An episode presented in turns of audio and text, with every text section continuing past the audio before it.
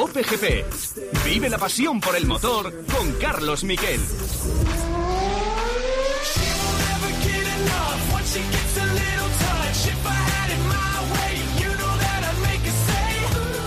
How far is the guy in front? 300. Norris did a 29.97. Okay, copy. We pass them at the start tomorrow. Hola, ¿qué tal? Buenas tardes, bienvenidos a Cope GP. Vuelve la ilusión, eh, lo dicen los periódicos, así marca hoy. Vuelve Alonso a las carreras y vuelven los Team Radio de Fernando Alonso. Esta era la conversación con su ingeniero. Preguntaba por quién estaba cerca cuando se clasifica noveno en la calificación y le dicen eh, directamente que tiene a Carlos Sainz un poquito por delante, por milésimas, y el otro es Lando Norris. La frase de Fernando Alonso, los pasaré a los dos en la salida. Y es que el asturiano estuvo muy por encima de su monoplaza, un coche que hubiera estado entre el 11 y el 12 si todo hubiera sido normal. Él no falló, sí que fallaron Checo Pérez, falló su Noda.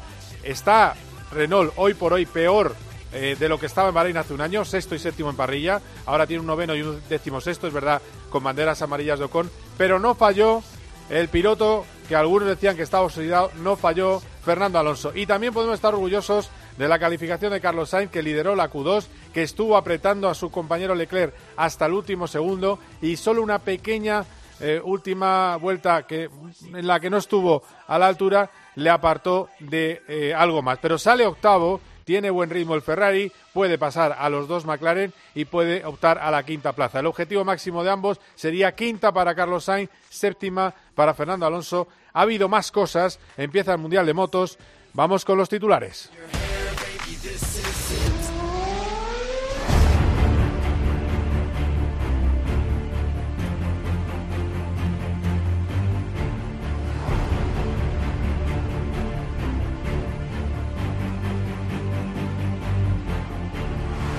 El primero en hablar es Carlos Sainz. Sincero como siempre, no he hecho la vuelta que merecía, necesito, tengo que tener un poco más de experiencia, un poquito más de tranquilidad. No pasa nada, la carrera es el domingo y sobre todo lo que dicen dentro de la escudería están muy contentos porque le ha dominado todos los, todos los entrenamientos a su compañero de equipo, porque le presiona, le lleva al límite, lo está haciendo muy bien. Carlos Sainz. Ha sido estresante cuanto menos, ¿no? Esa primera Q1 con el equipo, lo, que ha pasado ahí, pero creo que hemos reaccionado bien, hemos conseguido hacer una buena Q2 eh, y luego la Q3 me ha faltado un poco, ¿no? Me ha faltado ese poquito de experiencia, quizás he estado un poco conservativo y, he perdido mucho tiempo en el primer sector que luego me ha costado eh, recuperar, pero en general creo que, que ha sido un fin de semana bueno hasta ahora, a ver si conseguimos eh, rematar mañana. El diálogo del día, el titular del día es el diálogo entre Alonso y Sainz nada más acabar. Se llevan muy bien y es una auténtica maravilla ver el abrazo que se dieron, nada, nada más terminar la calificación. Y lo que le decía a Carlos Sainz, le decía, hay que ver qué bien lo has hecho, que llevas para estar dos años parado, responde Alonso oxidado, riéndose. Vamos a escuchar después con Noemí de Miguel lo que opina Fernando de esa primera calificación en su reentré en la Fórmula 1. Ha ido bien, ¿no? Una buena. Exactamente. Oxidado.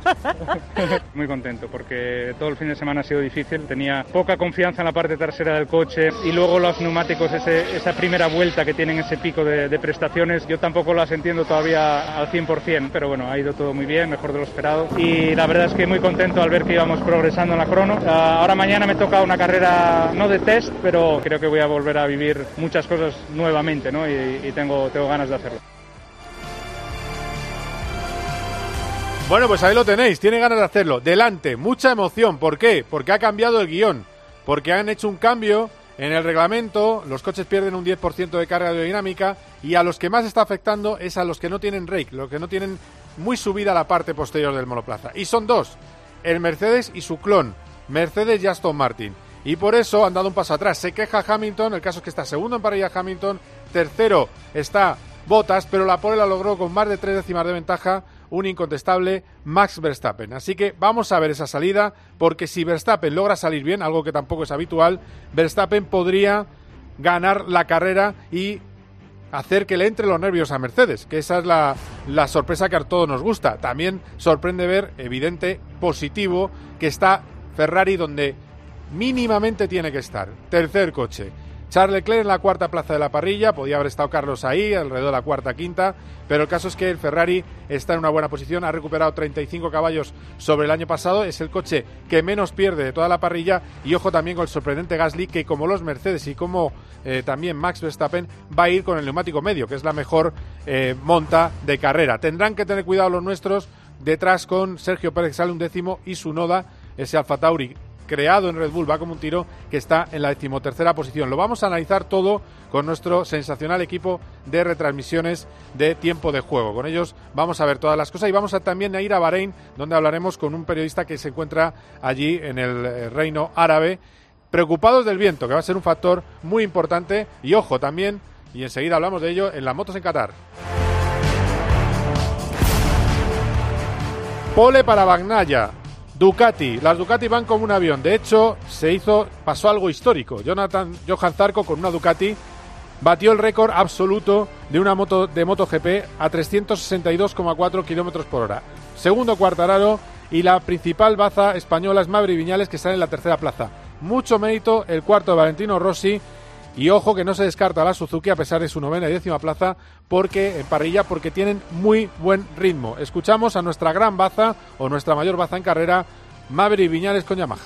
Hoy ha sido realmente complicado, ¿eh? no, no esperábamos rodar tan y tan rápido, sobre todo porque bueno, hoy hace un poquito más de aire, pero las condiciones eran muy buenas. He intentado sobre todo la última vuelta dar mi máximo pero no, no ha sido posible. Se me ha escapado en el T1, he perdido ya una décima de mi mejor sector. Salir tercero en este circuito está bastante bien. Siempre que he salido primero me he quedado muy atrás, así que bueno, intentaremos hacer una buena salida y dar el máximo mañana.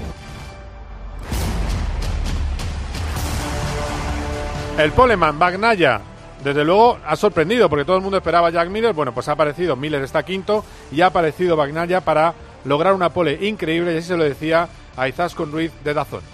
Primer intento ha ido bien, pero me faltaba algo y en el segundo cuando he hecho la primera vuelta he dicho, ahora sí, doy todo, voy a dar todo. Y en los últimos dos sectores he hecho, lo he hecho con los ojos cerrados, estoy muy contento. El otro año estaba así cerca en Misano y lo perdí por el, por el verde, fuera de la pista, y aquí lo, lo he conseguido estoy muy contento. Y nos queda otro de los protagonistas por hablar que está delante, que vuelve a empezar muy fuerte el campeonato. Pero ojo, si Yamaha no tiene regularidad, el resultado de este fin de semana pues será bastante favorable al ausente Amar Márquez.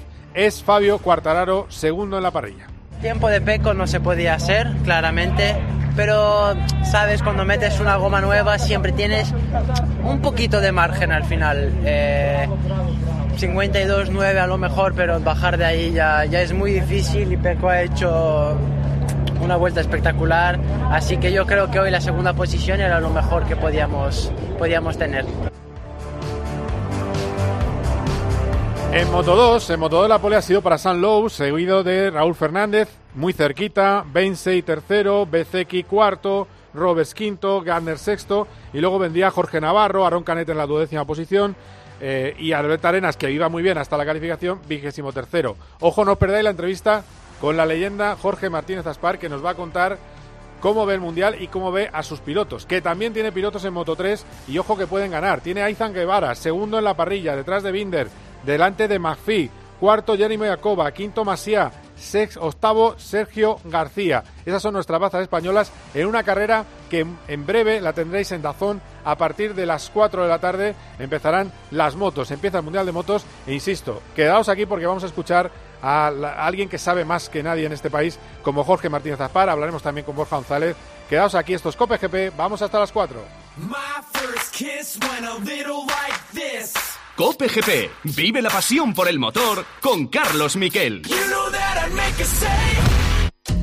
Tenemos que seguir llevando mascarilla, pero en Herrera en Cope continuamos empeñados en que no te olvides de sonreír. ¿Qué tal, José Manuel? Buenos días. Yo era muy cursi, muy cursi. Yo le mandaba a mi mujer todos los días cuatro o cinco mensajes SMS, que no existía el WhatsApp, ah. de los antiguos, y yo le mandaba casi hablando de la luna, hablando del cielo, hablando del todo, pero lo bueno fue que una vez por su cumpleaños los tenía todos, todos guardados y le hice un libro con todos los mensajes y de vez en cuando le cojo el libro y se lo leo. Sí, porque ella no se atreve a leerlo.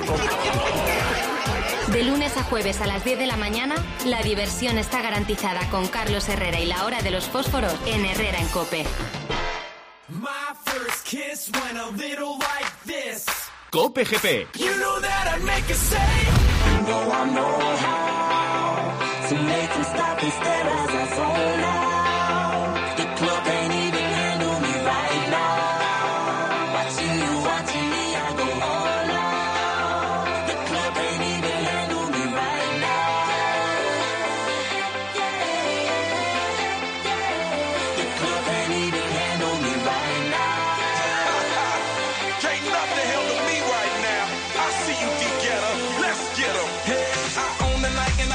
Hablamos, hablamos de Fórmula 1 y ojo, antes de empezar con el análisis, nos vamos a ir enseguida a Bahrein. Quiero que deis vuestra opinión sobre este gran día de motor. MotoGP vuelve, recordemos horarios, 4, 5 y 20, 7 de la tarde, a las 5 de la tarde el carrerón de Bahrein, que está incierto en todas sus, sus posiciones. Y para hablar de eso, está eh, atento a todo ello antes de entrar en ese mundo en el que vive de influencia y de influencers. Nacho Pla, hola Nacho, ¿qué tal? Buenas tardes. Muy buenas, Carlos. Sí, sí, es que hemos visto que la gente ha recuperado esa ilusión por la Fórmula 1, solo hace falta ver las portadas de marca Jazz en el día de hoy. Entonces invitamos a los oyentes a que nos cuenten pues cuánto ilusionados están, si son más de Sainz o de Alonso, lo que quieran, al WhatsApp del programa al 677-580-461 o al Twitter arroba TJCope. Ojo, y de motos también, ¿eh? Que Mir, ¿quién puede ganar el Mundial? También, también queremos en motos, ¿eh? También, también, pero es que la Fórmula 1 hoy se respira un ambiente especial. Hay ebullición, ¿no, eh, Nacho? Bueno, pues vamos a hablar, llamamos a Bahrein, ahí está el enviado especial del diario Marca, Marco Canseco. Hola Marco, ¿qué tal? ¿Cómo estás? Hola, ¿qué tal? Buenas tardes. A ver, ¿qué, qué- primero, temperatura ambiente, el- bueno, la velocidad del viento, lo que pasa es que el medidor está allí cubierto, entonces da igual, se mueven los, Sí, los árboles, bueno, que es lo ahora, importante. Ahora uno- 1,9, sí, se ven moverse los árboles, pero no sé dónde tienen puesto el anemómetro la FIA para la pantalla, porque 1,9, pero que serían eh, así como 7 kilómetros hora. Pero sales a la calle, se ve la bande- las banderas ondear, las palmeras moverse, así que no nos lo creemos mucho. Claro, es que para hoy está prevista tormenta de arena, eh, de tipo leve, pero tormenta de arena, y eso también va a tener una influencia clara en, en la carrera, que todavía queda un bueno, poquito. aquí cambia muy rápido, ¿eh? En un par de horas puede cambiar eh, y llegar la tormenta. Se vio el, el viernes de los test, se vio una tormenta de, de arena hace dos semanas y nada, en media hora eh, se formó y en una hora se fue otra vez. O sea que cambia muy rápido aquí esto. Oye, lo que ha cambiado también es la apreciación de algunos periodistas entre libres 3 y calificación sobre Fernando Alonso. Porque en libres 3 eh, empezaba el funeral y resulta que en calificación pues no hay funeral. No sé tú qué, qué- qué percibes ahí en la prensa internacional. Eh, ¿Ha caído bien el rendimiento de Fernando Alonso? Eh, por el de Sainz te pregunto ahora que ha caído bien, lo sé porque Sainz eh, eh, está gustando mucho, pero dime, dime lo de que Fernando.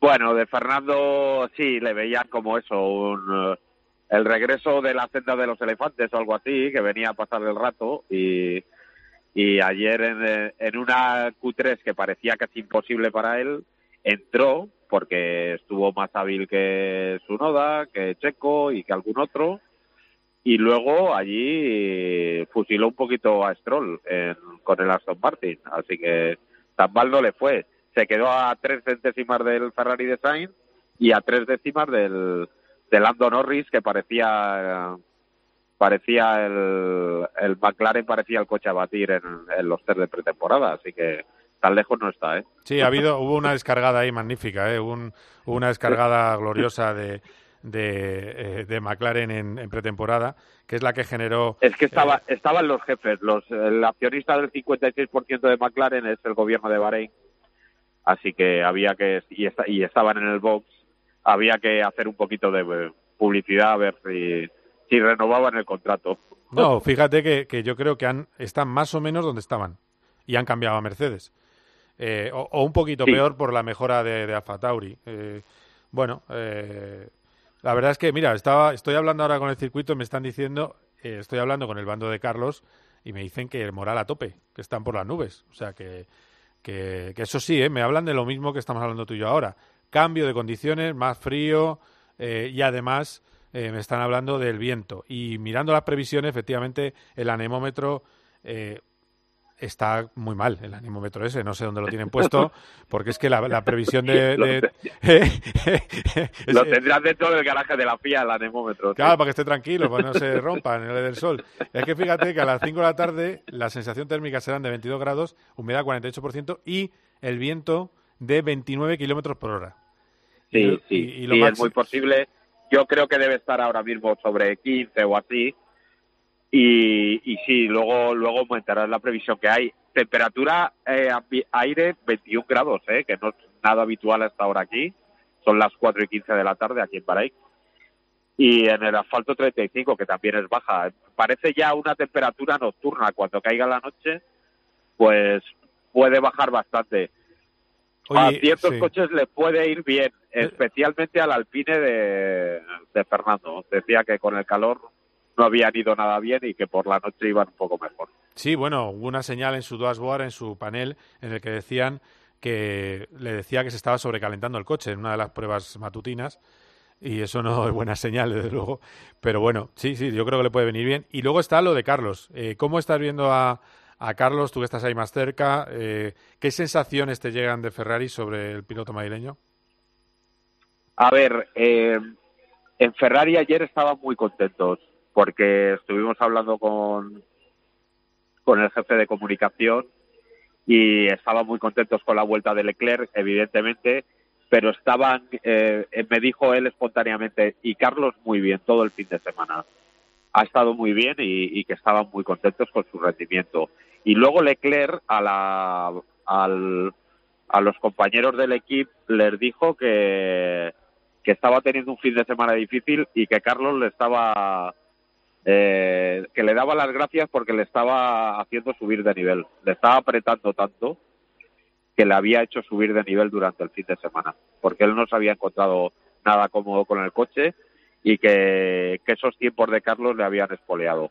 Le, le daba incluso las gracias por tenerlo al lado y porque eh, no eso no lo confesó, pero a lo mejor se fijó en algunos de los parámetros de Carlos para eh, conseguir su mejor tiempo ayer en el momento adecuado. Sí, sí, no, yo creo que, yo creo que al final el, el asunto es que, que diga eso Leclerc deja muy mal Sí. a Vettel. O sea, que diga que está elevando su nivel deja mal al, al nivel que le estaba mostrando Vettel la temporada pasada, desde luego. Es complicado. Bueno, también pre- también pregunté por Vettel y cómo le veían en Aston Martin y uno de los comentarios fue que Vettel no había venido aquí a Bahrein. ¿Quién decía eso, perdona? Al- un- una, una persona de Aston Martin. Que no ha venido, joder, madre mía. Lo de Sebastián también hay que mirarlo, ¿eh? Sí, sí, aparte, aparte de la bandera, por cierto, sale el último, ¿eh? es noticia de última hora. Pues, eh, Marco, que no te molesto más, que tendrás eh, mucho lío. Eh, a gran éxito de las portadas de los dos diarios deportivos nacionales afincados en Madrid, de Asi de Marca, y a ver si se sigue un poco la, la, la ebullición. ¿eh? Así que a ver si hay A ver, notas a de ver si la repetimos, pero, habi- pero habiendo jornada de liga este fin de semana. Eso es. Y la repetimos durante, durante este año y la repetimos también. Ahí, ahí, ahí. Eso, eso querrá decir algo, ¿eh? Un lunes después de con, con Liga es que alguien ha tocado podio, efectivamente. Bueno, muchas gracias, Marco. Un abrazo fuerte, ¿eh? Un abrazo, Carlos. Hasta Venga, luego. hasta luego. Eh, tenemos al teléfono a, bueno, a un amigo y además de amigo, pues eh, uno de los talentos más grandes que ha, que ha visto este país en el mundo del automovilismo. Roberto Meri, hola, ¿qué tal? ¿Cómo estás? Estamos. ¿Qué tal? ¿Qué tal andas? ¿Bien? Bien, bien, aquí en casa este fin de semana comiéndome las carreras de Fórmula 2, Fórmula 1 e incluso alguna de ciclismo, así que bueno, eh, viendo un poco más la tele ya que empieza ya un poco todo, con ganas ya de que empiece la carrera. Bueno, bueno, a ver, a ver qué tal va. Eh, ya oías a Marco, ¿no? Eh, están contentos en Ferrari, aun- aunque haya fallado esa última vuelta, están contentos con lo que está apretando Carlos. Sí, a ver, tú y yo lo hemos comentado mucho ya, ¿no? Eh, la verdad que Carlos lo ha hecho muy bien, eh, en general, todo el fin de semana. Desde la Libre 2 hasta la Q2 ha estado delante de Leclerc, que es algo, pues como ya os podéis imaginar, muy complicado de conseguir. Y le ha fallado esa última vuelta en Q3, que supongo que habrá sido un tema de que él a lo mejor no lo quiere decir en público, pero yo estoy bastante seguro que es un tema de que los neumáticos o estarían sobrecalentados o no los ha metido en la ventana, porque no es normal el tiempo que hizo en la Q3, considerando que solamente bajó dos décimas su tiempo de neumático viejo, y que no igualó ni su tiempo de Q2 cuando la pista sabemos que va mejorando siempre en la clasificación, simplemente porque en Bahrein ayuda mucho la hora de clasificación, es más tarde cada vez y hay más goma en pista cada vez, así que la pista cada vez está más rápida, así que que yo creo que el último set de Carlos no, no, no encontró ese grip. Eh, no sé si es que se sobrecalentó, si no se calentó bien, si tuvo mucho tráfico en la vuelta de salida, pero pero algo no le. Al parecer, está bien lo que dices, porque al parecer eh, en las declaraciones eh, lo que dice también Carlos es que eh, tuvo en la vuelta de salida no lo calentó como quería. O sea que, que yo creo que el, el análisis que haces es, es eh, claro. eh, y por eso ese primer sector, ¿no? que no es, no es el adecuado. No estás en la ventana y es que Claro. varía mucho, varía mucho. Es que parece mentira, de hacer un de hacerlo todo al detalle redondo a no, se te van cuatro décimas así, pero fácil con estas ruedas, claro, porque esto no es, son las ruedas que son. Eh, Sí, muy muy fácil porque sobre todo, pues entre que él, mira, como bien dices, que no habría calentado las ruedas como quería, eh, pierdes un poco de confianza porque no has calentado las gomas como quieres. Se junta todo, pérdida de confianza enseguida son son tres, cuatro décimas lo que le ha pasado, más que no ha calentado las ruedas, pues se junta ahí mucho tiempo. Es decir, ha demostrado todo el fin de semana que al nivel de Leclerc está, es la primera vez, tú lo sabrás mejor que yo, pero ¿hace cuánto que no estaba Ferrari en primera posición en una Q2? Uf, bueno, hay que, no, hay que ir a, a 2019 antes de ser sancionados, antes de que hubiera una directiva eh, el Gran Premio de Estados Unidos, eh, ahí sí, pero bueno, el verano de 2019, porque antes, eh, el 2020 nada. Sí, sí. Por eso mismo que yo que y la Q2, a ver, está claro que Verstappen ha ha vuelto la vuelta, pero que la Q2 ya es ya es significativo, o sea, que, que la gente ya va a fondo. Bueno, sumo, ¿sabes? Así que- sumo, su- sumo aquí al- a la charla a otro pilotazo que tenemos en, eh, en las retransmisiones de COPE. Insisto, todos los vais a escuchar este año porque tenemos el mejor equipo de la radio española. Eh, Roldán Rodríguez, hola, ¿qué tal? ¿Cómo estás? Hola, hola chicos, ¿cómo estáis? Pues, Hola, Roldán. Pues bien, Hola, estamos. Robertito. Estamos, Robertito, Roldán, Robertito. Oye, ¿habéis llegado? ¿Vosotros habéis pegado en pista o no? ¿O no, no sois de la misma generación? No, No. yo creo que nunca hemos corrido juntos. No, Entrenado, no, bueno, sí, con entrenado de niños y todo, ¿no? Pero Pues yo te- me pilló con un 10 años, 11, ¿eh? sí, sí, sí, sí, sí, ahí donde le ves, le- no- estuvimos entrenando de niño, pero luego en carrera no, porque, claro, yo a ti te saco ocho años a lo mejor, ¿no? Sí, yo soy del Algo así. 91. Ah, Yo del 84, pues mira, siete añitos. Sí, sí. Bueno, aunque, no, aunque Roldán no los aparenta tampoco. eh, tampoco. Eso es verdad. y es que yo tampoco aparento 30. no, no, no, que no, que no. Nada, nada, que no, que no, que no, que no. Aparte, mira, me gusta que digas eso, Roldán, porque me sa- te saco solo tres años, o sea, qué bien. bueno, a lo que voy, que mm, después de este momento de Pinocho, me está dando con el micrófono en la nariz, que me está creciendo. Eh, Roldán, eh, lo decía, lo de Carlos. Lo de Fernando, eh, y ahora le pregunto a Teto, ¿te has sorprendido? Pues, ¿A eh, Ah, perdona, Roldán. ah, perdón, no, sí. bueno, eh, los dos, los dos, pero vamos, que empiece Roldán, que hable un poco y ahora vas. Vale. Bueno, a mí no, no me ha sorprendido él, me ha sorprendido el Alpine, porque eh, yo en Fernando, evidentemente, todos le conocemos, especialmente bueno, los que llamamos este deporte desde hace muchos años, y es un fenómeno, ¿no? Como dato a mí, que lo que sí que me ha podido sorprender un poco de, de Fernando es el- la predisposición, un poco el, el aura que desprende, que yo no lo había visto hasta ahora, se le ve como mucho más tranquilo, ¿no? Es que fíjate, en la primera época de Fernando en Renault, pues era ese piloto que rompía eh, pues con, el pasado eh, de la Fórmula 1 en España y se convertía en un fenómeno, ¿no? Eh, y luego la segunda época, pues con un coche peor, pues que le veíamos como más, eh, bueno, pues más un poco ahí, ¿no? Sufriendo, ¿no? Durante el fin de semana. Y con el carácter un poco ahí, pues eso, que se le veía que no estaba en su mejor momento. Sin embargo, ahora me sorprende verle pues como por encima un poco de todo eso, con una confianza en sí mismo espectacular y la velocidad no la ha perdido. O sea que yo creo que ha sumado cosas que yo antes no veía a un talento espectacular y, creo que estamos viendo la mejor versión de Fernando. En ese sentido, yo encantado con, con la quali de ayer y con la expectativa que tenemos para todo el año. Roberto.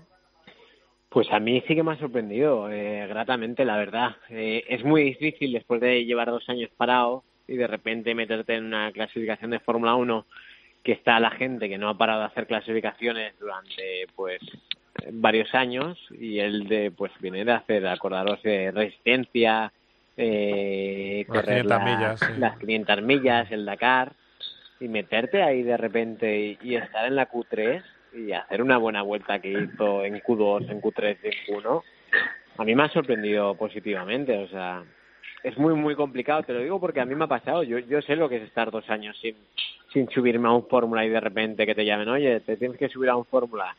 Es muy, muy complicado y Fernando ha hecho que pareciera fácil.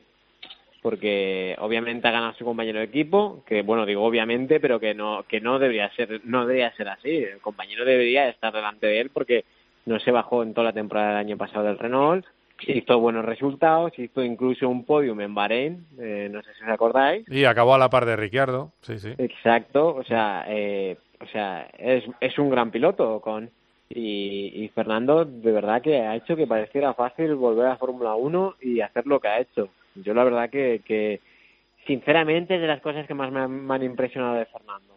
Oye, os pregunto, para ir terminando un poco el- la tertulia, eh, ¿quién gana la carrera?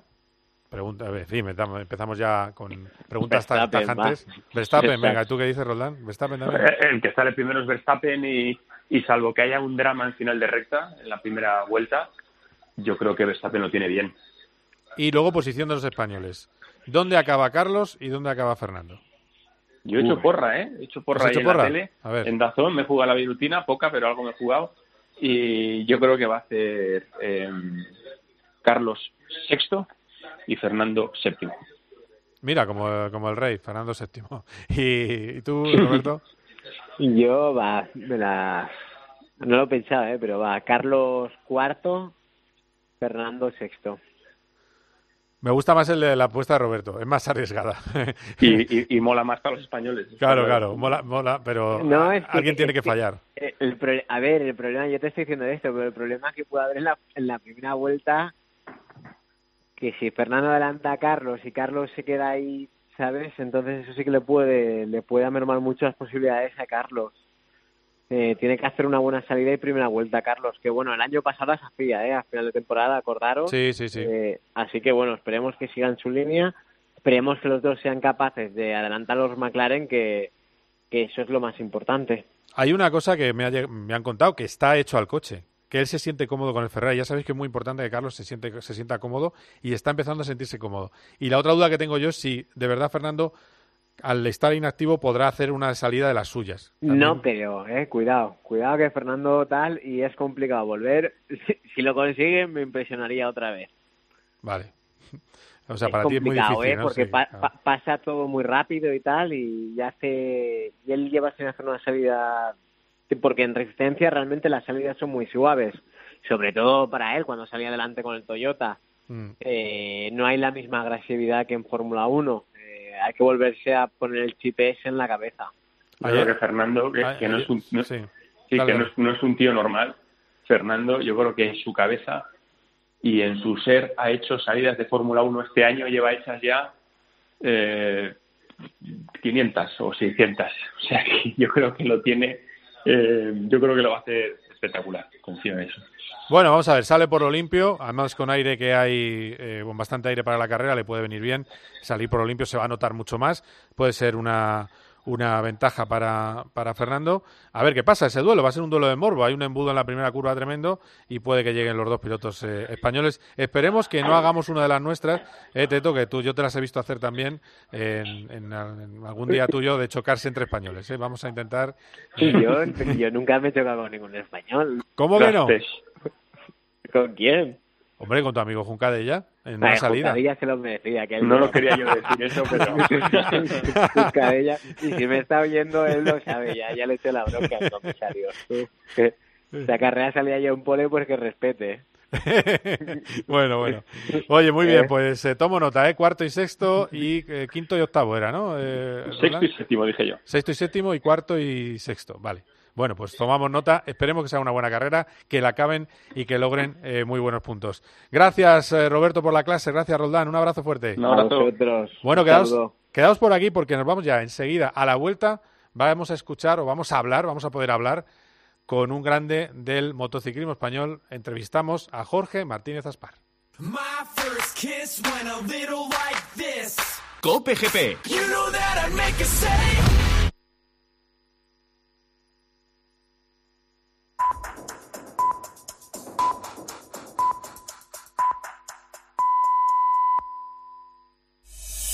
Escuchas Cope. Y recuerda, la mejor experiencia y el mejor sonido solo los encuentras en cope.es y en la aplicación móvil. Descárgatela. A ese dolor de espalda que te fastidia el fin de semana. Y a ese dolor de cabeza que pone a prueba tu paciencia, ni agua. Ibudol es el primer ibuprofeno bebible en formato stick pack para aliviar el dolor rápidamente, con agradable sabor y sin necesidad de agua. Al dolor, ni agua. Ibudol tenía que ser de Kern Pharma. Lea las instrucciones de este medicamento y consulte al farmacéutico. Llega el afilador, tu momento del día. Bebe el mejor licor en buena compañía. Es el sabor del orujo venido de Galicia. Esta es su melodía. En crema o licor. Si quieres sabor, licores el afilador. ¿Un seguro de coche desde 9 euros al mes? Sí, seguro. ¿Con coberturas totalmente flexibles? Sí, seguro. ¿Y que te regale hasta 100 euros gratis? Sí, seguro. Entra en dopo.com con doble P y descúbrelo.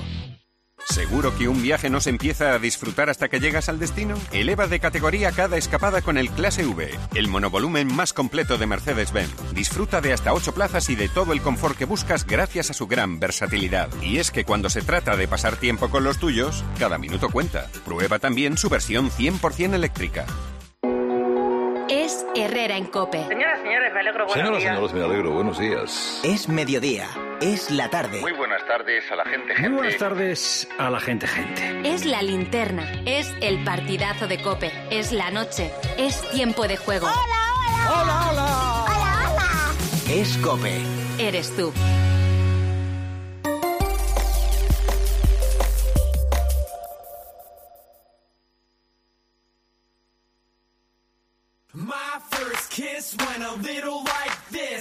Cope GP. Vive la pasión por el motor con Carlos Miquel. You know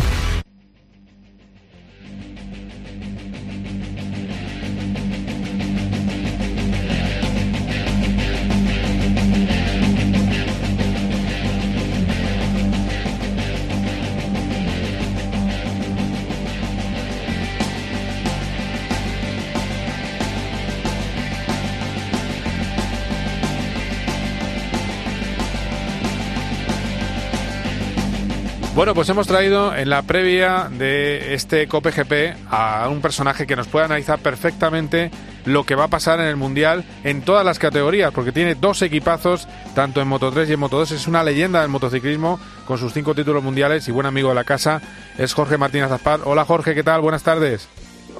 Hola, ¿qué tal? Muy buenas tardes. Estamos a minutos de que empiece ya la carrera de Moto 3 y, y a ver, la pregunta es, ¿puede ganar Juan Fran Guevara? Que bien va, ¿no?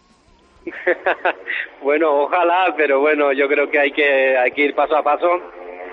La verdad que está siendo una revelación. Eh, Ethan es un piloto impresionante con un talento increíble y, y bueno, hay que tomárselo con, con cierta calma, pero la verdad es que él tiene, tiene mucha confianza y muchísima y muchísima hambre. Está entrenando francamente bien y los tiempos le- los hace solos, sin, sin tener que buscar a nadie. Y siendo un, un rookie en su primer año, en su primera carrera, eh, es bestial lo que, lo, que, lo que está haciendo. Le buscan a él en vez de buscar él, él a los pilotos. Mm, eh, No, es increíble lo de Ethan, es verdad que estaba, le estaba confundiendo el nombre eh, y, y no sé, nos está sorprendiendo a todos, porque es verdad que tú tenías muchas esperanzas puestas, pero llegar de primera y estar ahí entre dos, dos, eh, dos pilotos que tienen culo pelado como eh, Binder y McPhee, pues dice mucho. Y al final, casi todos los que tienen alrededor son gente muy experta. ¿Y, y quién temes más de ese grupo? Porque, claro, eh, carrera de Moto 3, carrera eh, absolutamente loca, todos, eh, todos en pelotón, supongo, ¿no? Bueno, evidentemente Moto 3 sabemos que es una categoría dificilísima por la grandísima igualdad que hay por una parte y luego por otra parte, como bien dices, no hay muchos pilotos jóvenes muy agresivos, ¿no? Yo espero que Binder se haya calmado un poco respecto al año pasado, que ya hubo muchas caídas, muchos toques, muchas cosas. Ayer eh, yo creo que estuvo a punto de descalificarlo porque eh, en la vuelta que hizo el tiempo ya tocó también a, a Masia y tocó a varios pilotos y bueno, espero que se- esté un poco más calmado, ¿no? Y que la carrera sea, ojalá, eh, digamos, eh, más tranquila, pero es difícil. La categoría de Moto 3 siempre es una lotería. Mm, Sí, sí. Bueno, a ver, a ver qué, a ver qué pasa y sobre todo yo creo que, que, que, bueno, y tienes también a Sergio García Dors que está ahí en la octava plaza, que también la puede, la puede armar. Es decir, que tienes ahí dos, dos Estoy bazas. seguro, estoy seguro que Sergio estará en el grupo de cabeza, tiene buen ritmo, tiene buen tiempo, tiene más experiencia que Izan y por lo tanto yo creo que tenemos un equipazo. Tenemos dos pilotos de 16 y 18 años recién cumplidos hace unos días de, de- de Sergio y por lo tanto yo creo que optamos a todo, no solo hoy sino también en la temporada, ¿no? Claro, claro, claro. Sí, sí, bueno, pues a ver, si hay suerte. Y luego, donde menos posibilidades tienes, pero también es verdad que es una categoría bastante compleja y en la que pasan cosas, que es Moto 2, que tienes ahí a, a Aaron Canet, que es un clásico tuyo, y luego el debut de Albert Arenas. Uno sale el duodécimo, otro el vigésimo tercero. ¿Cómo lo ves? Bueno, yo, yo, yo estoy convencido que van a hacer una gran carrera los dos. Eh, tienen que remontar, evidentemente. Eh, tenemos algunos problemas de puesta a punto con esta moto y con los neumáticos y eh, yo creo que esta categoría es una categoría realmente difícil, sobre todo en la puesta a punto y en los neumáticos, ¿no? Hay, neumáticos iguales para todos, pero bueno, a veces lo que ocurre es que eh, un mismo neumático, misma numeración, lo montas y no y no y no va igual, ¿no? Eh, por lo tanto, yo espero que que la carrera sea muy buena, que hagan una gran remontada y que nos den buenas alegrías también en Moto 2, ¿no? A, a mí me ha sorprendido, lo que pasa es que luego en la cual no, no lo hemos visto tanto, Albert se le ha visto bastante sólido eh, en su en su debut. Eh, no sé si es por también el tipo Sí, de eh, persona que sí, es. La verdad, la, la verdad es que la verdad es que en, los, en el entrenamiento de la mañana, el entrenamiento de estos días pasados, en los, los libres aquí en, en los IRTA, en todos los entrenamientos ha estado realmente rápido, rodando a décimas de la cabeza y ayer pues eh, es donde donde en la clasificación pues no, no lo tuvo bien o no, no le salió una buena vuelta pero bueno, yo creo que, como digo, Alberto es un piloto, digamos, que viene de ser campeón del mundo, que tiene confianza y que lo que tiene que hacer es seguir cogiendo experiencia en esta nueva categoría para él, ¿no? Bueno, te voy a preguntar como piloto, eh, ¿qué es eso de correr con 20, 30 por hora? Se espera más de 30 por hora a la hora de, la carrera, MotoGP todavía más. Eh, claro, eh, es muy complicado, ¿no? Sobre todo si da el viento racheado, puede provocar caídas.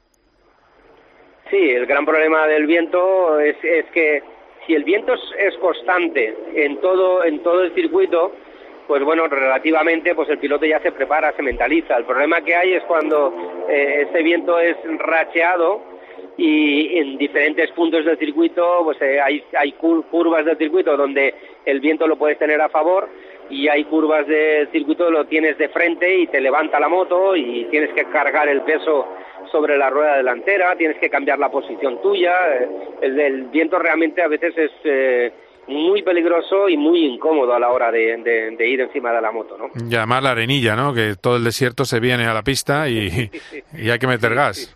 Sí, como, como, como, como no hay suficiente, eh, tenemos viento y tenemos un poco de arenilla del desierto, que eso evidentemente es lo que hace que perjudica el que haya menos agarre, menos grip en, la pista, ¿no? Claro. Y luego está el tema de la velocidad punta. A ver, el dato es impresionante, espeluznante, pero también me hace pensar ese récord de, de Zarco de 362. Me hace pensar si a lo mejor no hay que meterle un tajo a, a los motores, eh, porque es una velocidad en dos ruedas que estamos ya en unos niveles eh, tremendos. Bueno, eh, yo creo que el, el- reglamento que hay actual de Dorna es eh, francamente muy bueno, ¿no? Tanto en Moto 3, Moto 2 como en MotoGP están muy limitados, la electrónica es la misma para todos, neumáticos lo mismo para todos, hay, hay que decir que hay, eh, diríamos, 10 pilotos en medio segundo, ¿no? Eh, eh, lo que pasa que eh, no cabe duda pues que la tecnología sigue avanzando, la electrónica sigue mejorando y, y no cabe duda que todo esto al final hace que, que, que las motos cada día corran más. Aerodinámicamente tengo que decirte que las motos de hoy son infinitamente peores que las de hace 10 años. Lo que pasa que lo que prima en este momento con las motos a nivel aerodinámico eh, es que la moto gire mejor, que puedan acelerar antes, eh, pero no, no buscan la velocidad máxima, porque evidentemente eh, que una moto corra 5 kilómetros más al final de una recta eh, no, no es una gran mejora. Lo que es importante es que el piloto pueda frenar mejor y acelerar cuanto antes, ¿no? M- más que la velocidad máxima. Claro, claro. Y además este año vamos a ver unos sistemas de salida que parecen dragster, que es increíble, que lo hemos estado viendo en el entrenamiento. Es una locura. O sea, yo- tú que lo ves a pie de muro, tiene que ser, es como si tuvieran una cuerda, ¿no? Que las tira. Es, es alucinante. Sí, sí, la, la- la aceleración es brutal Y bueno, pero todo esto es, como te decía, es gracias a la, a la electrónica. La electrónica es la que está revolucionando la tecnología actual y eso es lo que permite que puedas eh, parar y hacer una salida de este tipo, que puedas dar el gas a tope con un limitador para soltar el embrague y que haya un, digamos, un sistema que lo controle, etcétera, etcétera. ¿no? La verdad es que eh, en, los últimos años ha habido un, un grandísimo avance tecnológico. Oye, de, de los que están delante en MotoGP, ¿quién ves favorito? Porque otra vez Yamaha va bien en Qatar, Cuartararo, Viñales, verdad que Bañaya ya hizo un vueltón. Eh, mm, ayer me decía Borja, cuidado con Joan Mir, que tiene ritmo, que yo le veo que, que sufre un poco más por las largas rectas. Eh, y, la Suzuki, ¿tú qué, qué- valoras? ¿Cómo, ¿Quién puede ganar? Bueno, es es verdad lo que dice Borja. La moto Suzuki, Mir y Rin son más pilotos de, de carrera más que de clasificación y evidentemente yo creo que van a estar en el grupo de cabeza. Eh, en este momento lo que hemos visto en los entrenamientos es que la Ducati evidentemente está un paso por delante, luego están las Yamahas y luego ya hay un grupo muy igualado, ¿no? Eh, eh, Suzuki, eh, Honda, Aprilia, están ya todos mucho más igualados, KTM, pero mm, yo creo que eh, lo que hemos visto en este momento, ¿no? Yo creo que eh, Pecco Bagnaia está en un nivel altísimo y luego a partir de ahí eh, también tenemos a, a Quartararo y a, y a Maverick, ¿no? Yo creo que y también Morbidelli que tenía un ritmo increíble, sin, sin olvidarse del abuelo, ¿no? de Valentino, que es bestial, es bestial el tiempazo que hizo ayer.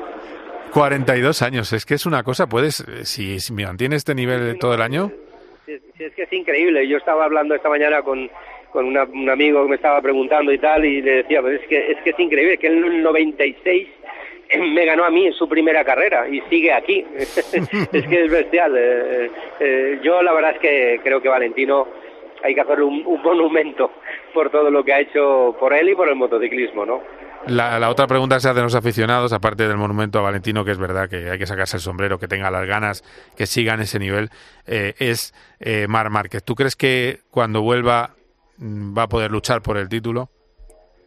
Bueno, no cabe duda. Yo, yo creo que Marc es el piloto a batir, es el piloto que ha revolucionado los últimos años eh, en, el, en el Mundial, eh, la manera de, de pilotar, de agresividad, de caerse, levantarse, etcétera, etcétera.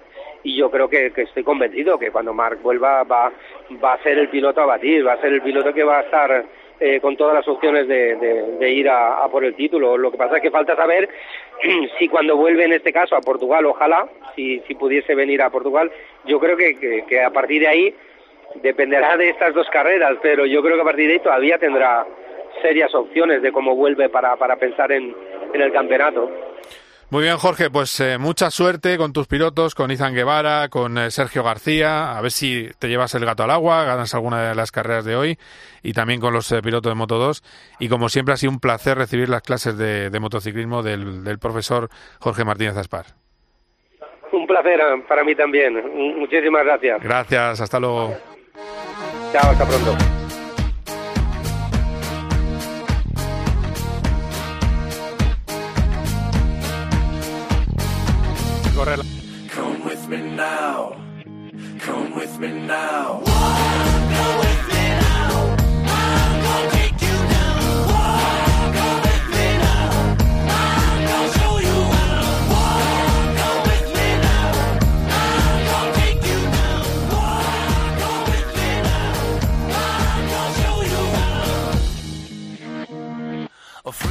Nos vamos, nos vamos a, a Qatar. Eh, Borja González, ¿qué tal? Buenas tardes. ¿Qué tal, Carlos? A ver, de, ¿cómo va el viento? Es la gran preocupación, ¿no? Porque se hace muy complicado con el viento racheado estar encima de una moto. Bueno, de momento en los warm-ups no ha habido caídas, con lo cual la señal de peligrosidad, digamos que es menos. Bueno, sí que ha habido alguna, pero no muy significativo. No ha sido en plan una eh, un carrusel de pilotos por los suelos. Eh, es verdad que los tiempos han bajado, los tiempos por vuelta, también la velocidad punta, porque el, el viento sopla en contra en la recta. Pero bueno, a priori no debería haber muchísimos problemas más allá de esto, de lo que pueda cambiar, digamos, el paso a los pilotos en cuanto a ritmo y demás.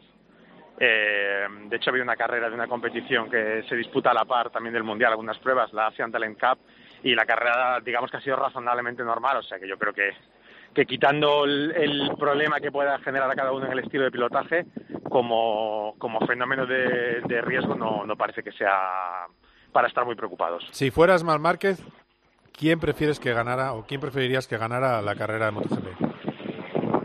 Bueno, si fuera Mar Márquez, supongo que preferiría que la ganase Savadori y que luego quedase segundo Petrucci. Tienes, y tienes el día chusco, buen amigo. No, de lo Si que puedes ganar. De los favoritos del Mundial, ¿quién preferiría que ganase?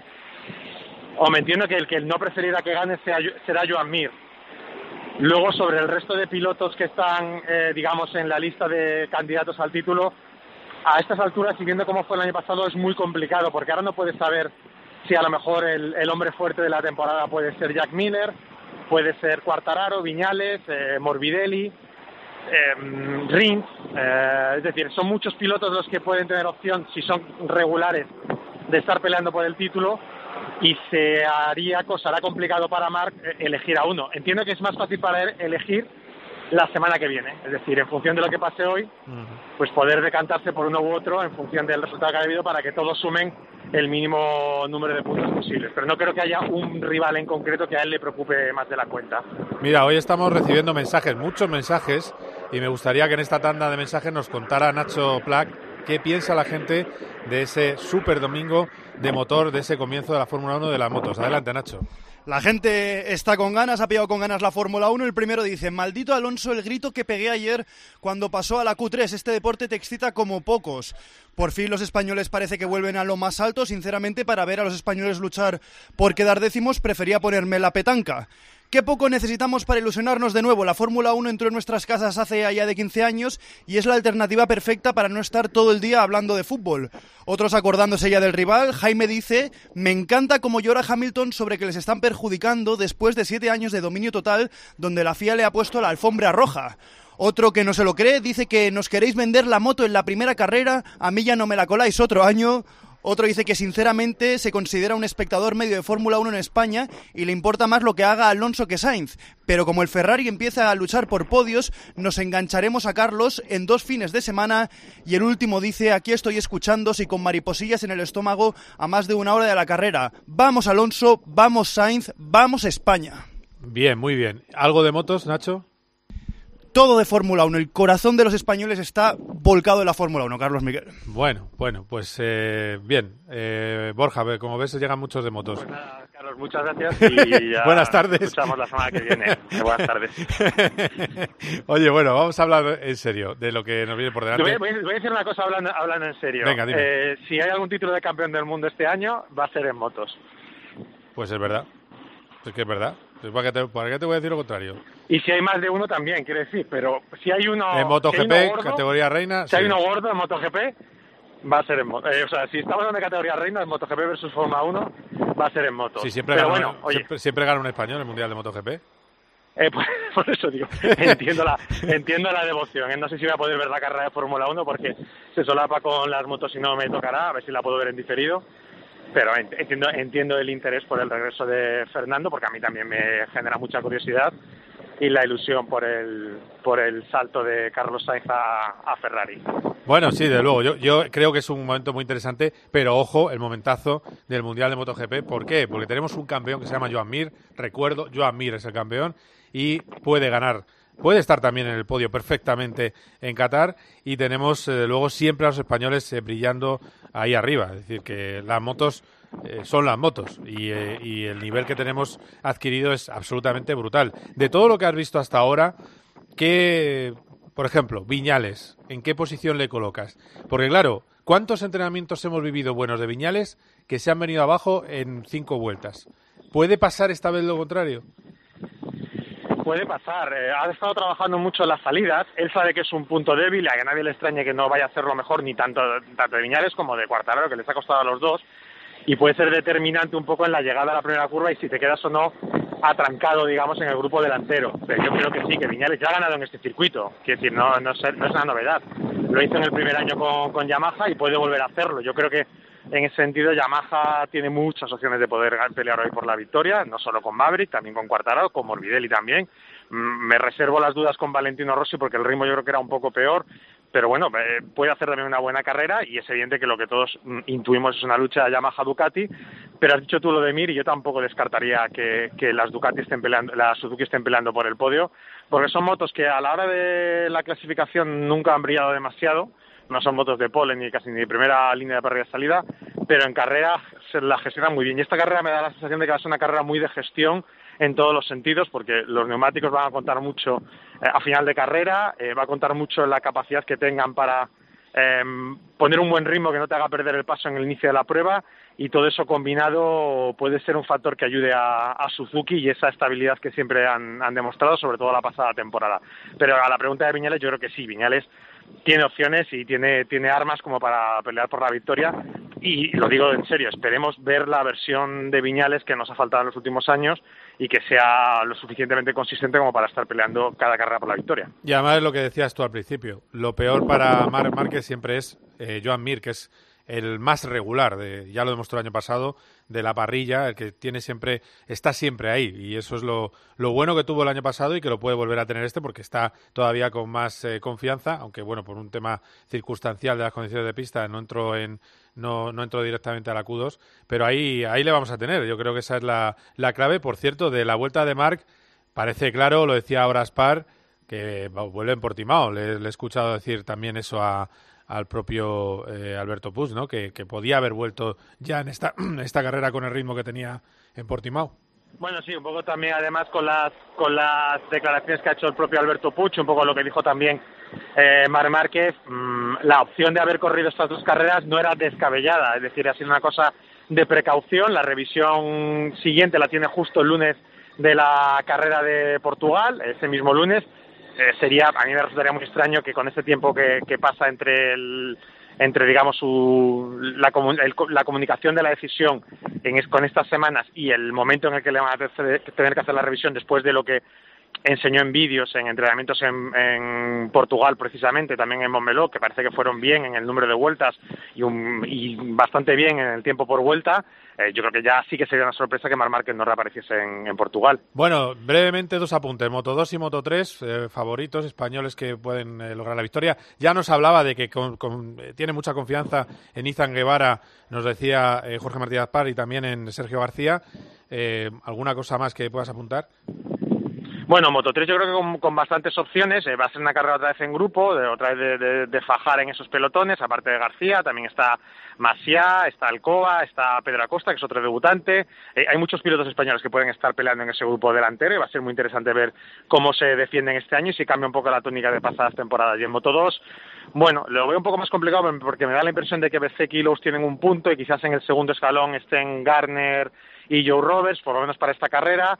Eh, hay que ver qué es capaz de hacer Canet, eh, que él, aquí no tenía muchísima confianza, y luego pues un piloto que a veces aparece y a veces no tanto como Xavi Vierge, porque el, el, resto todavía andan un poco perdidos, entre ellos el campeón del mundo Arenas. Pero te digo, más opciones de, de ver un buen resultado en Moto 3 que en Moto 2 ahora mismo. Espero equivocarme y que en Moto 2 también haya algún piloto español peleando por el podio. Bueno, pues para terminar la moto, mensaje de Nacho Pla sobre el Mundial de MotoGP, que, todo, que sí que están llegando, por se, cierto. Se han picado los fanáticos de las motos Bien. y han comenzado a enviar ahí en masa. Dice el primero, las carreras de motos son mucho más divertidas y los españoles ganan mucho más que la Fórmula 1. No entiendo cómo podéis preferirla los coches a las motos. Rossi es inextinguible, dice otro, digan lo que digan, con 41 años, ahí está.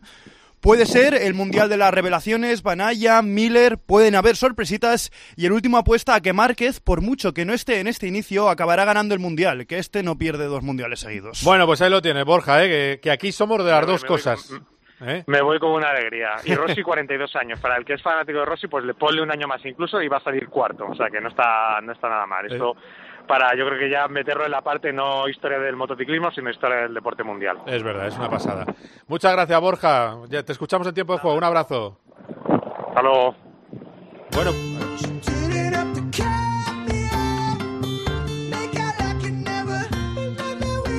Bueno, pues eh, vamos a terminar con un clásico de este programa. Eh, por unos eh, problemillas que ha tenido, no ha podido estar con nosotros, pero eh, ya aparece de nuevo aquí le escucharéis próximamente. Escalo Barazal, ¿qué tal? ¿Cómo estás? Hola, Tocayo, pues muy bien. Aquí Bueno. pendiente de los anemómetros. Bien, eso es lo que te iba a decir. Eh, previsión de velocidad ya exacta de la velocidad del viento, que puede ser muy complicada y sobre todo depende de dónde dé. Eh, Tienes Sí. un minuto, pero cuéntame un poco cómo está la situación de cara a la carrera de Fórmula 1 en Bahrein. Mira, eh, la mejor fuente posible para estas cosas son los aeropuertos. Entonces, hemos ido al aeropuerto de Bahrein y hemos mirado. A la hora de, ahora mismo hay 46 kilómetros por hora, 25 nudos. Para el comienzo de la carrera puede que haya un poquito más. Estamos hablando de casi los 50. Pero hay una previsión de un 40% de ventisca de arena, o sea, lo que sería una tormenta de arena, con ráfagas de hasta 65 por hora, de hasta 35 nudos. O sea que cuidado. Y con estos números, pues yo me inclino por un coche oscuro para ganar, pero no, no el que va de negro, sino un poquito menos oscuro. El o sea, Bull. se Verstappen. Sí, sí, sí. Bueno, bueno. El viento le va muy bien a Red Bull, ¿eh? eso es verdad. Eso es otro factor que nadie está contando. Ni Mercedes está para, para cerrar el kiosco eh, y, Claro. y se cuenta poco con que estamos en Bahrein y que hay determinadas circunstancias en Bahrein que le van bien al Red Bull como el viento. El viento le va a ir bien y también la- las temperaturas frescas le irán bien a Fernando Alonso y yo creo también al desgaste de ruedas del eh, Ferrari, que por cierto, y la previsión es de dos paradas, así que estaremos Sí. atentos, como sé que vas a estar atento a la carrera como siempre, así que así que nada más, alguna cosilla más, bueno, ya sabemos Sí, Vettel. sí, lo de Vettel, sí, ya lo Vettel hemos sale contado. último Sí, sí. porque no, a pesar de que no había amarillas todavía, Mm. lo que han dicho los comisarios es que no levantó a pesar de, de ver que había un coche que, que estaba haciendo un trompo delante de él. O sea, por el espíritu de la norma, me parece muy bien, bien, bien Sí. sancionado. Eh, Charlie, muchísimas gracias y hablamos, ¿eh? Un abrazo fuerte. Venga, a que vaya muy bien la carrera, a ver si puntuamos ambos. Vamos.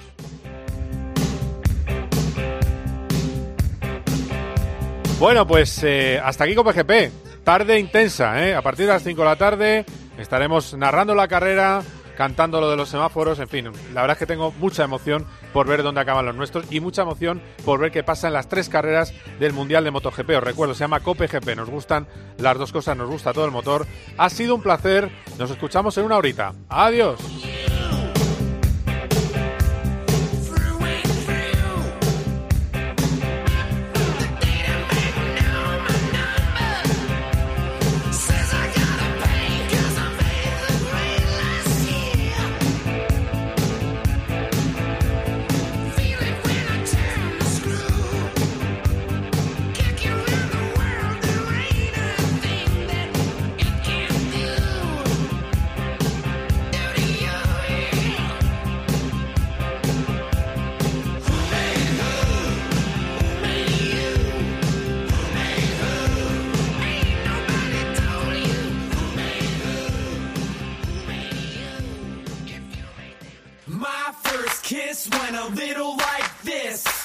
Kiss